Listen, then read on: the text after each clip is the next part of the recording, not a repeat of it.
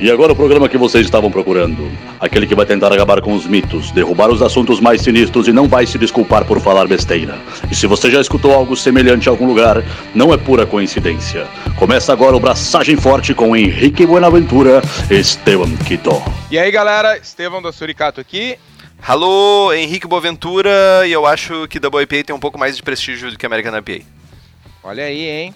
Evolução. Um pouco mais do que nada é um pouco mais, né? Boa, tá certo.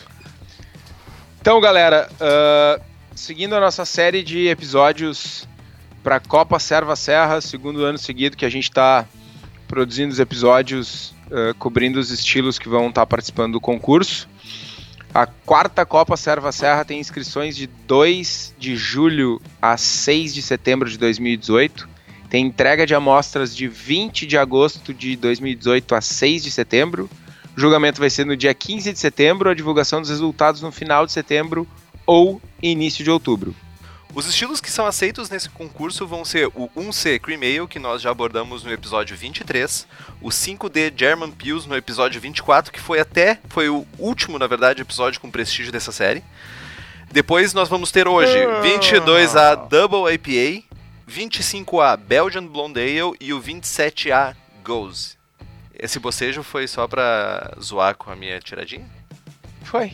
Ok, tô acostumado. Não, não é que me deu sono mesmo. Então tá. Buenas, o que, que tu anda fazendo, meu? Cerveja. E cerveja dessa vez, uma colaborativa do Braçagem Forte. Olha só. Mas olha aí, hein? Vou ter a, a honra de falar sobre isso? Por favor. Tivemos a oportunidade, uh, recebemos um convite do, do pessoal da Salvador Brewing, de Caxias do Sul, para fazermos uma cerveja colaborativa entre o Braçagem Forte e a Salvador Brewing. E o estilo escolhido foi. Aham, não não vai saber. Só quando for lançada onde, Guitó? Pois então, gurizada, dia 28 de julho a gente vai ter a nossa festinha de aniversário, o BCS, o Baile do Chopp Suricático, lá na Suricato, em Porto Alegre. não, não vai ter bandinha alemã, não vai ter Pilsen, não vai ter Weiss. Acabou Vão ser quase 20 taps de muita serva massa Uh, o objetivo da festa é poder confraternizar e, e, confraternizar com os nossos amigos. Então, todas as servas que a gente está trazendo, com exceção das três servas importadas, que são dois barris de Omnípolo e um barril de Founders, o restante é todo, to, são todas cervejas de, de amigos de cervejarias do país inteiro. Santa Catarina, Paraná, São Paulo, Rio, Ceará, uh, Rio Grande do Sul, obviamente, Vai ter Deve ter mais alguém que eu tô esquecendo. Não, não tem do Então no Brasil inteiro. Eu não falei do Brasil inteiro. Tu falou do Brasil inteiro. Não, falei de todo o Brasil. Ok, o Acre também faz parte do Brasil. Só pra deixar claro. eu não falei Apesar que é de, de todo... algumas pessoas discordarem. Eu não falei de todos os estados do Brasil. Ok. Enfim, uh, vai ter ainda a comida do Royster, que é, para mim, eu, eu não escondo o orgulho de falar, é o melhor bar-restaurante do país com cerveja. Paga nós, nosso Meneghetti. Que, do nosso querido amigo Meneghetti. E eles vão ser responsáveis pelo, pelo rango. E vai ser muito massa. Vai ser, tô empolgadaço, tô empolgadaço. Uh, tinha mais uma coisa importante para falar da festa. Comprem seus ingressos, estão acabando. É, módicos 175 reais. Open bar, comida do Royster, ganha uma tacinha de cristal. Bem massa. E ainda tem umas outras modalidades de ingresso com copos, com latas, camisetas. Tem ingresso para Beer Influencer, paga dobrado. né? e é isso, é isso. Dia 28 de julho, entra lá, suricato.com.br barra BCS. Belê? Massa. E lá no baile do Chopp Suricático vai ter a cerveja colaborativa do Braçagem Forte com a, a Salvador Brewing. Então, Boa, se você verdade. quer a oportunidade de provar a nossa cerveja estilo X, eu posso adiantar estilo que é um estilo X. com prestígio europeu, com prestígio forte. Mas você, para você saber o que, que é, realmente você tem que ir lá no baile do Chopp Suricático e provar a nossa cerveja. Provavelmente esse primeiro lote vai ser o único lugar em Porto Alegre que você vai provar. É, isso é uma coisa que eu esqueci de falar. Vai ser o lançamento da serva lá. Além disso, teremos outros lançamentos. Nice. Teremos, tem uma colaborativa da Suricato com o Royster, tem uma colaborativa do Suricato com a 13 de São Paulo, uma Brute IPA, tem uma cerveja de aniversário da Suricato, que a intenção é produzir uma vez por ano no nosso aniversário, que vai ser lançada lá também. Uh, tem mais um lançamento aí na parada, mas eu não estou me lembrando agora, então ao longo do programa eu lembro e falo. E é isso. Então, um abraço. Mais uma vez, nós agradecemos pelo convite para o pessoal da Salvador Brewing, o Léo, o Josemar, nossos brothers, queridaços que nos receberam lá em Caxias do Sul para fazer a cerveja, num dia frio da caceta. Pro pessoal que está na região, pessoal que está na região que quer conhecer um bar legal, um brew pub, por favor, apareçam lá no Salvador Brewing, coloquem aí no Google Maps que certamente vai aparecer. Excelentes cervejas, tivemos a oportunidade de provar todas as que estavam on tap. Excelentes cervejas. Tem colaborativa com o presidente Gordon Strong, Mr. President, o El President. Pai da porra toda. Pai da porra toda, nosso, nossa estrela maior, nossa estrela guia dos juízes da JCP. Ai, ai. Boa, foi boa. Foi boa, eu sou uma pessoa que tem tiradas boas e tiradas rápidas e tiradas ligeiras. E agora, com vários idiomas, minha cabeça tá entrando em bug. e pra galera que, que. Eu deixo eu fazer um jabazinho extra pra, pro pessoal da Salvador. Meu, Brew Pub com prestígio, velho. Tem Neipa, tem Milkshake, IPA, tem Imperial Stout com várias adições malucas de várias coisas. Tem estilo tra tradicional, antigo, grisette, estilo. Tem cerveja de combate, tem de tudo, meu. Tem bastante variedade. Meu, melhor cervejaria do Antept no país. Os caras são foda. Gurizada se puxa demais. Então, cara, quem tiver na região de Caxias, realmente vale muito a pena. Sem contar que o lugar é fantástico, né, meu? Vamos combinar, né? É o, verdade. O pico é animal. E tem outra parada importantíssima. É o segundo lugar onde você pode tomar a cerveja do Braçagem Forte com a Salvador. Boa. E além disso, além de todas essas novidades, eu também fiz uma parada diferente, no mínimo, no mínimo diferente, no mínimo inusitada, que foi que eu fiz uma cerveja em duas horas. E não foi com kit de extrato. De botar água na panela até estar tá no fermentador, fiz em duas horas, juntamente com um parceiro, Denilson Trespac, lá de Osório, da cidade de onde eu vim. Fizemos uma IPA, ou seja, saí desse meu mundo de prestígio e desci aos requintes do inferno. Requintes não, aos rincões Nossa. do inferno. E fizemos uma IPA. E foi no mínimo interessante o processo, uh, utilizando alguns dos conhecimentos compartilhados pelo pessoal do Brulosophy. Abraço pessoal do Brulosophy. Uh, nós fizemos um short mash e um short boil, 30 minutos de mostura, 20 minutos de fervura, resfriamos extremamente rápido e a cerveja ficou muito legal. Isso que eu achei mais massa.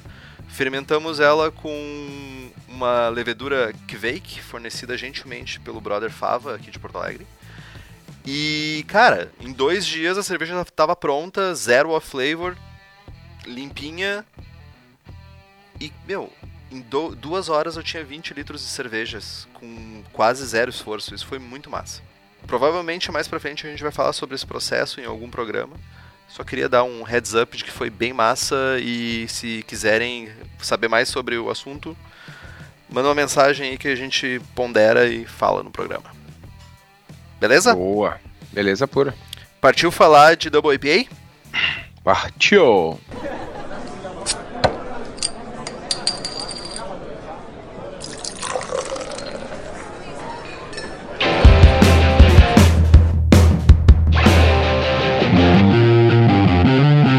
falando um pouquinho da história do estilo, cara, uh, o estilo ele surgiu como a principal, dá para dizer assim, principal inovação da revolução artesanal americana nos anos 90, ou uma das principais, e reflete muito o momento da época, que uh, a tendência era buscar superar limites uh, na busca por satisfazer o consumidor, que naquele momento queria mais e mais intensidade de lúpulo. Esse estilo acabou se tornando popular nos, no início dos anos 2000 e foi meio que o pontapé inicial assim para essa onda de criatividade em torno das IPAs. Né? Uh, as, as IPAs, IPAs inglesas foram começaram a ser produzidas nos Estados Unidos, a galera descobriu o lúpulo, começou a descobrir os lúpulos americanos que tinham perfis, sabores diferentes e tal, e começou a explorar os limites. Surgiu a Double IPA e daí é lomba abaixo, Black IPA, Brute IPA, Milkshake, whatever né?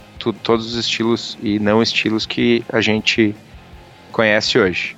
E é uma característica da escola americana, né? Uh, talvez uma das principais características seja esse extremismo pro lado bom, né? Uh, eles pegam estilos clássicos, lógico, existem estilos que foram criados por eles, mas eles têm essa tendência como, como escola de pegar estilos clássicos e levar ele a, a, extremos. Então, pegam uma Brown Ale e transformam numa American Brown Ale com uma lupulagem alta. Eles pegam uma Barley Wine que já é alcoólica e levam no nível mais extremo de lúpulo, mais extremo de álcool, mais extremo de malte, buscando sempre esse, esse caráter maior dos estilos que já existem e quando é um estilo criado, lógico, daí tem suas próximas características.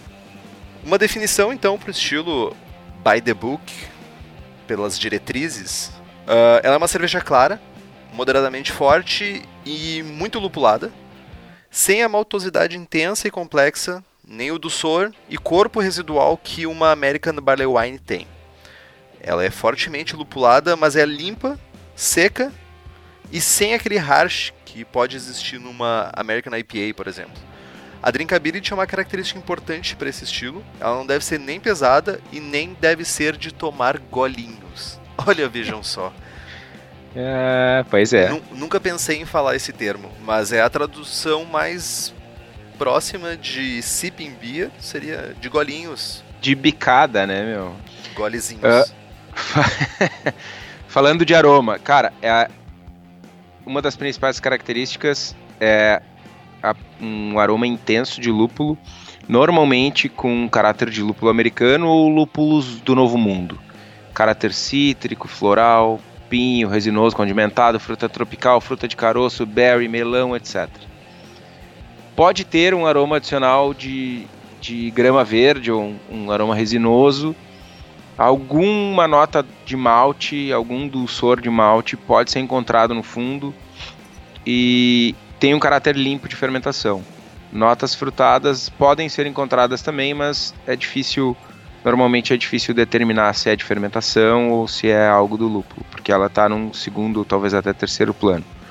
E pode ter notas de álcool, mas não pode ser quente. Na aparência, ela é de cor dourada a cobre claro, geralmente mais para o espectro do dourado. Geralmente límpida, porém em versões com dry hopping podem ser levemente turvas.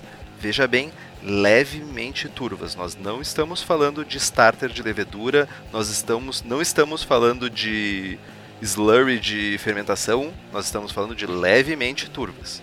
E um colarinho branco, cremoso e duradouro, uma cerveja que vai uma carga altíssima de lúpulo, então os polifenóis presentes no lúpulo ajudam muito com a formação do colarinho, com a retenção, por essa textura bonita que tem uma Double IPA. Já no sabor, a principal característica é a presença de lúpulo intenso, complexo, também refletindo as características dessas variedades modernas de lúpulo, ou enfim, modernas é meio ruim de falar, enfim, novas na, no universo cervejeiro, né? Elas começaram a ser utilizadas para aroma e sabor dos anos 80 para cá.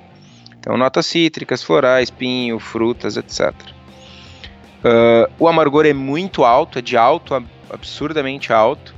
O sabor de malte é de baixo a médio, geralmente limpo e com características de grãos. No entanto, sabores de caramelo ou tostado são aceitáveis em níveis baixos. Um frutado de baixo a médio é aceitável, mas não exigido. Um amargor longo e persistente normalmente está presente no retrogosto, mas não deve ser áspero. O final é semi-seco, meio seco a seco, e não deve terminar doce, nem pesada e enjoativa. Sabor suave e limpo de álcool não é falha. Pode ainda ter um leve sulfuroso, mas na maioria dos exemplares não tem essa característica e essa característica não deve ser buscada como objetivo final. Isso talvez valha um comentário que a questão de não ser pesada nem enjoativa parece ser uma das falhas mais frequentes no estilo. o estilo requer que uma, tenha uma drinkability a cerveja, apesar de ela uh, ser uma cerveja mais alcoólica e tudo isso. Então, isso passa por não ter esse final pesado e enjoativo. E talvez seja uma das falhas de muitas uh, cervejas que a gente prova em concurso e de muitas cervejas comerciais também. Mas na sensação na boca, corpo médio leve a médio, carbonatação de média a média alta e sem nenhuma distringência. Na comparação de estilo, então, ela é mais robusta que uma English ou uma American IPA, tanto em álcool quanto em lúpulo, mas ela tem menos malte menos corpo, menos complexidade de malte e com mais intensidade de lúpulos do que uma American Barley Wine. Falando de dados da cerveja agora, o G vai de 1065 a 1085, a FG vai de 1008 a 1018, o amargor vai de 60 a 120 BUs, a cor vai de 6 a 14 SRM e o teor alcoólico de 7,5 a 10% em volume. E as principais cervejas relacionadas ao estilo estão a grandiosíssima Pliny the Elder, da Russian River, e a Hop Slam, da Bells Brewing. As duas fantásticas. Espetaculares. Eu nunca provei a Hop Slam, mas já tomei a Pliny the Elder. E é uma cerveja fantástica, fantástica mesmo. E é muito interessante que em algum momento a Pliny the Elder foi considerada um absurdo de lúpulo, uma carga demoníaca de lúpulo, e hoje em dia, tipo, ela é. é comparado com algumas cervejas que são feitas por aí. Não, e é em quantidade, né? Em quantidade é única exclusivamente. Única exclusivamente. Não, não me entenda o mal, não me entenda o mal. Foi mal aí.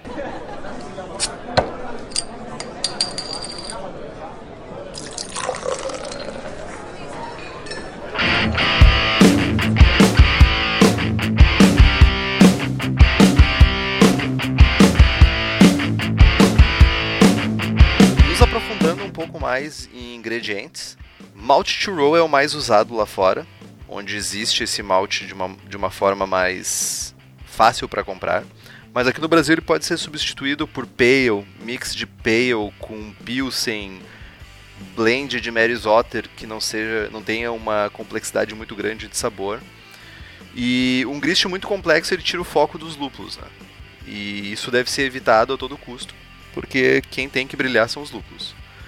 Maltes do tipo caramelo, eles normalmente atrapalham o sabor e devem ser evitados. Se por acaso tu não consegue ficar sem usar malte caramelo, conheço pessoas assim. Usa com parcimônia, 5%, 3%, 0% de preferência. Eu quase me atirei nessa curva aí. É? quase. Quase. quase. Açúcar ou outros adjuntos podem ser utilizados para atenuar ainda mais a cerveja, já vi cervejarias usando aí adjuntos como cereais não maltados, arroz, principalmente arroz, porque não impacta tanto em sabor, flocos de arroz. Aqui não é tão comum, mas também uh, xarope de arroz, que lá fora é muito mais fácil de encontrar, mas tem cervejarias que usam isso para atenuar a cerveja mais e não adicionar tanto sabor e deixar o lúpulo brilhar mais. Já que nós estamos falando de ingrediente especial, de adjunto, de flocados, de coisas diferentes, eu quero lembrar vocês da Cerveja da Casa, nosso patrocinador, nosso parceiro. Entrem lá no site www.cervejadacasa.com. Façam a encomenda dos seus insumos, coisas diferentes. Eles também são fabricantes de equipamentos, eles estão frequentemente lançando novos equipamentos para revolucionar a nossa vida. E além disso, eles estão também focando, dando um foco legal na loja física em Canoas. Então, quem for da região aqui de Canoas, Porto Alegre, enfim, da região metropolitana do Rio, de Porto Alegre, aqui no Rio Grande do Sul. Não deixem de conhecer o espaço da Cerveja da Casa na rua Paracatu 220, bairro Igara, em Canoas. Deem um, um boa um, um, uma prestigiada nos nossos parceiros que eles ajudam a manter o programa no ar. Prestigiem quem nos ajuda, porque é a maneira que a gente tem de continuar fazendo o programa. Então, compra alguma coisa, visite a loja do Daniel, lá da Cerveja da Casa, fale que ouviu aqui no Braçagem Forte e apoie sobre o shopping local. Boa! No Mesh, então, uma infusão simples é o mais comum e com baixas temperaturas para favorecer um corpo mais baixo, que é o que a gente espera nessa cerveja, né? Porque é uma cerveja que vai ter mais teor alcoólico, então a gente favorece essas temperaturas mais baixas para que essa cerveja não fique com um final muito pesado. Mas ao, quando usamos temperaturas mais baixas, elas geralmente levam mais tempo para uma conversão completa. Então, verifica isso no teu processo, verifica como isso se comporta no teu equipamento para que tu não, no final das contas, tu não tenha uma conversão incompleta. Na fervura, então, é importante uma fervura intensa para evaporar o DMS, panela destampada, e não tem muito mistério aqui. É uma fervura padrão e muito lúpulo. E falando de lúpulo, a gente vai usar variedades de lúpulos americanos ou lúpulos do Novo Mundo. Cascade, Centennial, Columbus, Citra, Mosaic, Galaxy são ótimas opções. E uma coisa extremamente importante, que é um, uma das falhas essenciais que a galera comete quando produz esse estilo. Os lúpulos são a alma dessa serva. Não economizem. Não vão gastar 200 reais para fazer 10 litros de serva e ficar uma serva meia roda. Gastem 250, 300 e, né? Foco em late hopping adição de lúpulo nos 20 minutos finais, talvez no flame out. Dry hopping é obrigação. Uh, o BJCP fala que algumas versões podem ter dry hopping e tal. Cara, isso arrisco, uh, vou, vou me arriscar aqui a, a corrigir o BJCP.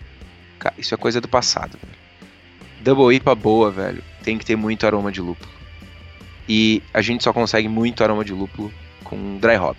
E não é um dry hopping humilde, é força de dry hopping. Né? Então, carquem a mão. Diria que el presidente, nosso presidente Gordon uh, Fuerte, diria o contrário. Uh, ele é um ávido defensor do da First World Hopping como uma alternativa ao dry hopping, mas eu me permito discordar e creio que o Kitó também dessa abordagem dele. Para mim, um aroma mais vivo, um aroma mais forte de lúpulo, certamente vem do dry hop. Vocês não estão vendo, mas eu estou com os braços levantados em pose de comemoração. Yeah! Porque eu Finally. concordei contigo? Aham. Uhum. Porra! 20 quantos programas depois? É, em algum momento teria que acontecer isso, né, meu? Até, Pô, um relógio tá quebrado. sempre, né? Meu, até um relógio quebrado duas vezes por dia tá certo, né, meu? Ok. É, foi foda pra caceta essa, né, meu? Foi, acabou com a minha alegria. Levedura, então. Como a gente falou anteriormente, leveduras limpas americanas, geralmente. WP001, uh, o American Ale da White Labs, o S05 da Fermentes, que é o provavelmente o da grande maioria das, das IPAs utilizadas aqui no, no Brasil é o S05. E também o AB2 Americans, da Fermento Labs. Fermento Labs, nosso patrocinador. Que é uma startup biotecnológica voltada para a produção de blends de leveduras e de bactérias láticas para os cervejeiros artesanais e para as micro cervejarias. Os blends são enviados por Sedex em embalagens com proteção térmica mais a spec para todo o Brasil. Então, para fazer tua encomenda, para encomendar teus blends de tanto ale, lagers como de sour mix, basta entrar em contato com o fermentolabs@gmail.com ou acessar o site fermentolabs.com.br com dois M's.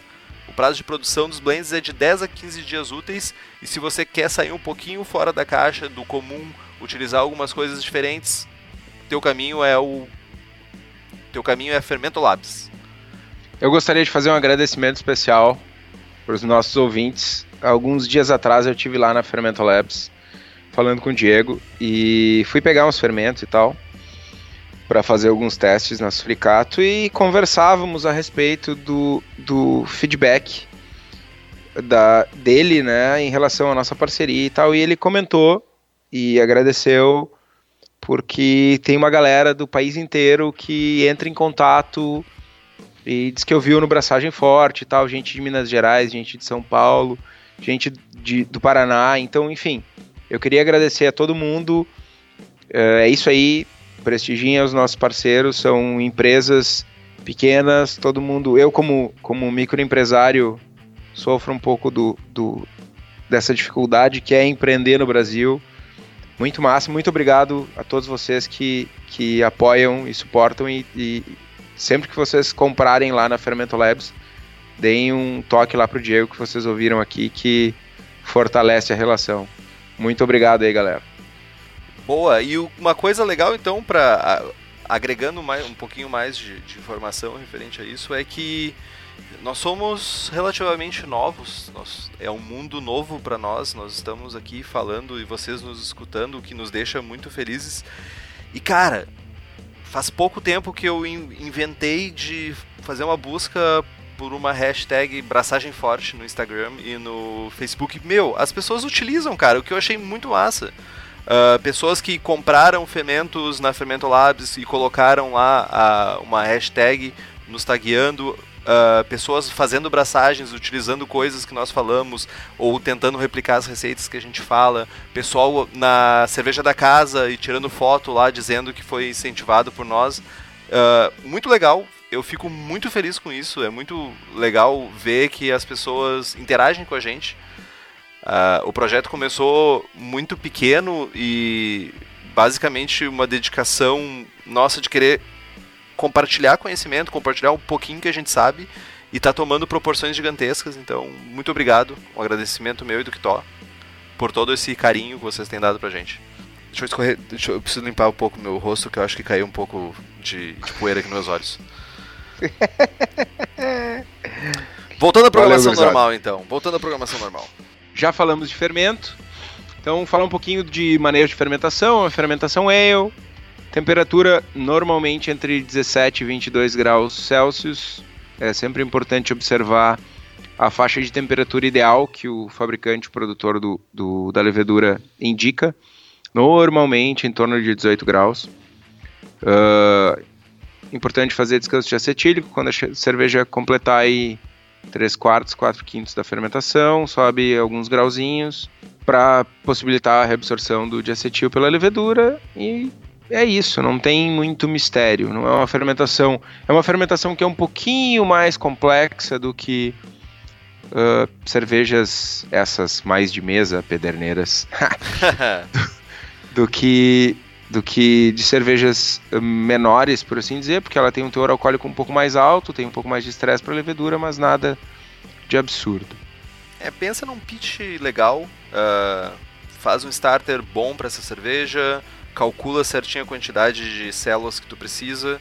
Dependendo, se tu for fazer uma, uma double IPA no limite do estilo, talvez tu tenha que aumentar um pouco o teu pitching rate para que usar talvez um bilhão de células por ml por grau plato para que tu não tenha um underpitching.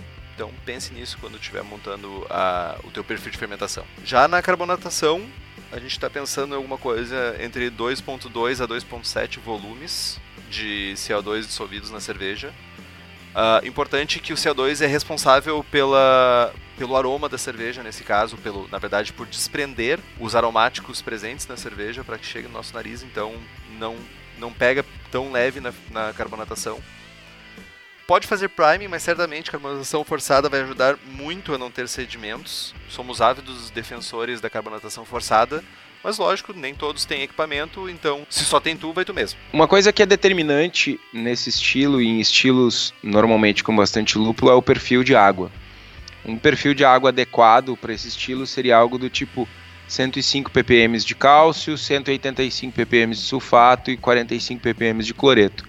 Usem a planilha do Brum Order para calcular os ajustes na sua água, porque vai ter aí uma variação de outros sais, de magnésio, de sódio, de bicarbonato para conseguir atingir um pH de mostura e um pH da cerveja final adequados, usando esses três essas três concentrações de sal. É interessante que você tenha em mãos um relatório do perfil da sua água, com a quantidade de cada um dos íons que tua água tem, para que tu saiba de onde tu está partindo e para onde tu quer ir. As cegas é bem complicado fazer esse tipo de ajuste e até meio perigoso de tu ter um perfil muito diferente do que tu está esperando. Então, uh, um relatório do teu departamento responsável por água aqui em Porto Alegre, Demai, interior, Corsã e nas outras cidades, sabe lá que nome tem.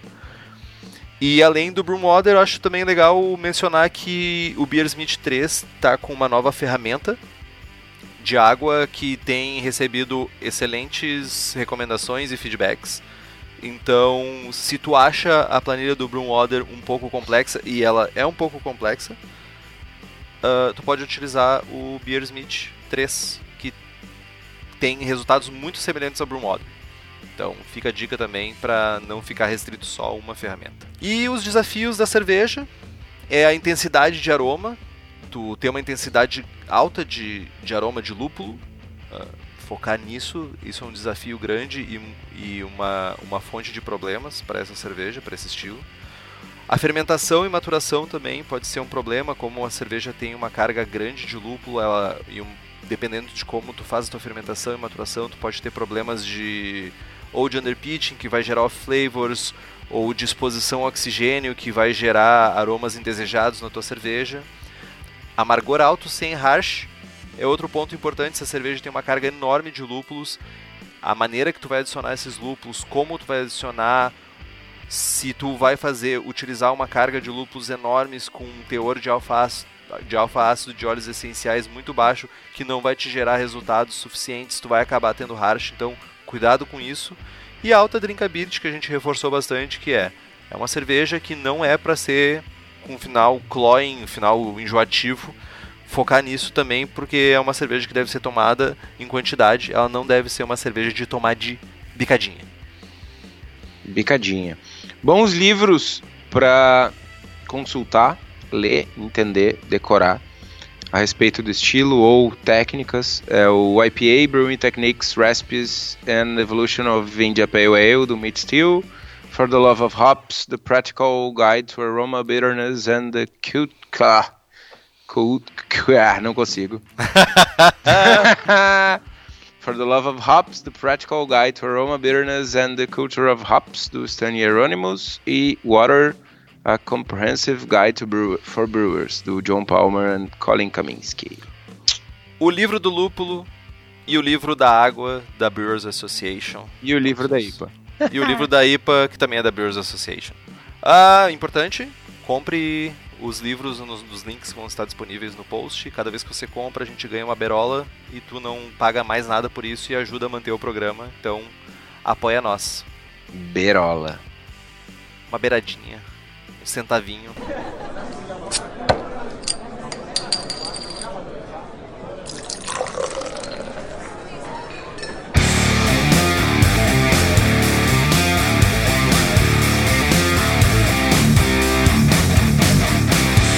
Falando de receita, então, cara, vou dar uma receita massa. Massa, curto muito fa fazer ela. Ah. Ela é levemente inspirada na Pliny the Elder. Cadê o bocejo agora? Não ouço bocejo. É, não como, ouço. Como que ela se chama? Não tem Plínio, nome, velho. Plínio. Plínio, o, o careca. Bom, Quitó, vamos lá. o careca, podia ser? Podia ser. Estevão, o careca. Aí sim. É, tu acha Estevão o careca melhor? Eu não acho nada. Enfim.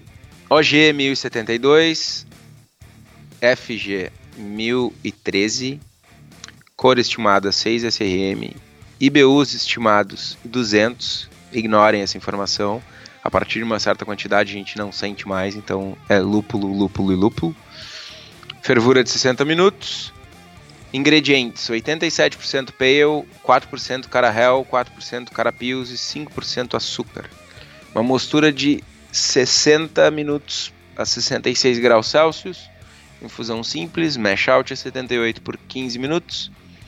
100 IBUs de Magnum a 60 minutos no início da fervura, 20 IBUs de Single a 15 minutos, e aí 25 IBUs de Single com hop stand de 20 minutos a 75 graus, e um 10 IBUs de Centennial a 20 minutos de hop stand a 75 graus. Fermentação com American Ale, fermentar a 19 graus, a partir do terceiro dia subir meio grau por dia até 22 graus Primeiro dry hopping 6 gramas por litro durante dois dias. Centennial, Columbus e Simcoe em partes iguais. Depois do segundo dia de dry hopping, resfria até 14 graus. Faz o segundo dry hopping, que são mais 3 gramas por litro, por mais dois dias de Centennial, Columbus e Simcoe em partes iguais. Crash, uma semaninha zero e um abraço pro gaiteiro. Fica um espetáculo, velho. Queria fazer um, alguns comentários sobre a tua receita. Uh, ver que é uma coisa muito de, de, de, inteligência de criação de receita, né? E nesse ponto eu acho que tu se esmerou. As pessoas têm aquela tendência, não, porque eu vou usar lúpulo, então eu vou fazer fervura dos 60 minutos com 5 e Centennial. Meu, tu usou um lúpulo que é relativamente barato, tem um teor de alfa-ácido altíssimo, que é o Magnum, e tu vai extrair o amargor e sabor que é bom do 5 e do Centennial, se tu fizer uma fervura de 60 minutos, desaparece, olha meu, rapidamente. Então tem uma, uma questão legal de inteligência de pensar, ah, beleza, eu quero amargor, eu vou usar então um lúpulo que é mais barato, que eu vou usar numa quantidade menor, que não vai me gerar tanta matéria orgânica, que tem um teor de alfácido alto. Então eu posso focar na, em ter matéria orgânica de coisa que realmente vai me dar aroma e sabor pro final das contas. Saca? Achei bem legal isso. Isso aí. Massa, obrigado pelo elogio. Sempre bom, vindo de ti principalmente. Ah, meu, preciso te elogiar mais vezes. Parece que eu não faço, te, não te faço elogios, meu. Não, hoje tá. eu tô num dia. Tô, tô, sozinho aqui, né? A patroa tá na aula. Tô eu, os cachorros aqui. Eu não, não entendi a, a música aí, mas. Love Story, vou... cara. Tema triste de Love Story. Ok. O filme do Woody Allen, sei lá de quem é o filme na real, tipo, pouco interessa também. eu não tenho mas... receita porque eu só faço cerveja com prestígio, mas com prestígio alemão. É isso. Boa, prestígio alemão. Gostei. É, tô com um Double IPA, uh, o Double IPA foi ótimo. Tô com um Doppelbock e, e futuramente mais Bock aqui para beber. Massa. Mas isso fica para outro episódio. Beleza. Falamos sobre Double IPA, mais um programa da série encerrado. O próximo vai ser sobre Belgian Blonde Ale. Prestígio está tá chegando perto do prestígio, né, cara? Porque Bélgica já é do lado da Alemanha, né, meu? Já faz fronteira. Então, uh, nós queremos agradecer aos patrocinadores, a Serva Serra, a Cerveja da Casa e a Fermento Labs, que nos ajudam e propiciam que a gente traga esse programa para vocês. Então, vai lá, apoia quem nos apoia, é extremamente importante isso. Comprem os livros no site, como o Henrique falou, a gente ganha um pedacinho, vocês não pagam nada mais por isso. Curtam a nossa página no Facebook, nos sigam no Instagram, no Twitter, por algum motivo, mas nos sigam. E assine o feed no, pelo nosso site. Compartilhe os episódios com seus amigos e se tiverem dúvidas, sugestões de pauta, críticas, mandem um e-mail para o Henrique no contato abraçagemforte.com.br ou mandem uma mensagem para nós no Facebook ou no Instagram. E importante, uh, queria agradecer as pessoas que já deram feedback para nós nos agregadores de podcast. Continue fazendo isso. Isso propicia que mais pessoas conheçam o podcast.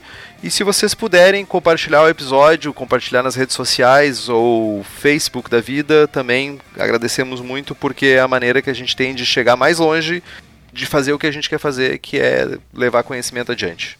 Beleza então? Beleza pura. Fechou? Braçagem forte. Braçagem forte.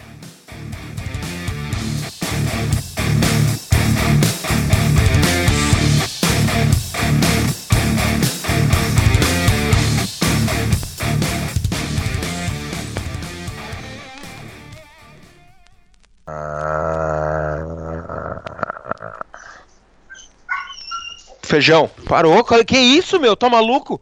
Parou, velho. Dá um oi pro Henrique aí. Tá, tá, tará.